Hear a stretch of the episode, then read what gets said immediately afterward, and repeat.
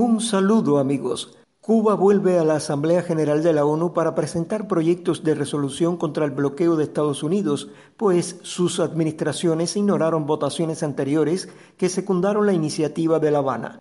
¿Cómo la primera potencia económica y militar del mundo hace tabla rasa de resoluciones de la ONU? Es una interrogante que se hacen en diversas latitudes mucho más cuando el bloqueo constituye una violación masiva, flagrante y sistemática de los derechos humanos de los residentes en esta nación caribeña que a diario conocen de las aparentemente fervientes alusiones de Washington al ejercicio de esas prerrogativas en el planeta. Doble moral. Los demás deben velar por el cumplimiento de las prácticas de los derechos humanos, pero Estados Unidos se reserva la potestad de cuándo debe acatarlos. Tanto contraste llega a nuestros días cuando la nueva administración demócrata dice enaltecer un discurso sobre la observación de las franquicias ciudadanas, aunque en Washington se oyen narrativas perversas.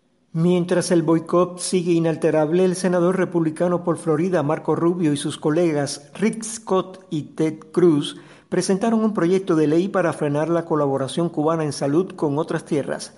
¿Y qué quedaría de los derechos humanos de aquellas naciones que solicitan esa asistencia porque la necesitan?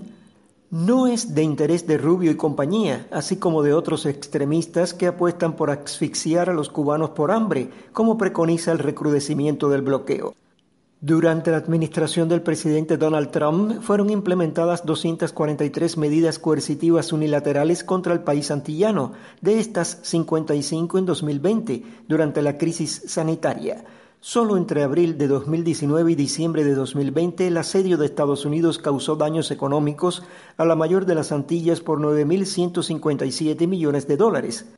Es simple propaganda del gobierno cubano, dirán los que piensan como Marco Rubio, y dan la espalda a jornadas de puentes de amor que en más de 50 ciudades exigieron en los últimos meses que Estados Unidos ponga fin a las sanciones contra La Habana. Pero no son estadísticas superfluas las relacionadas con el bloqueo, sino señales de privaciones materiales. Por eso, en la Asamblea General de la ONU, los representantes estadounidenses escuchan un sólido coro de rechazo a la política genocida contra Cuba, aunque insistan en ignorarlo. Y hasta aquí mi comentario. Muchas gracias.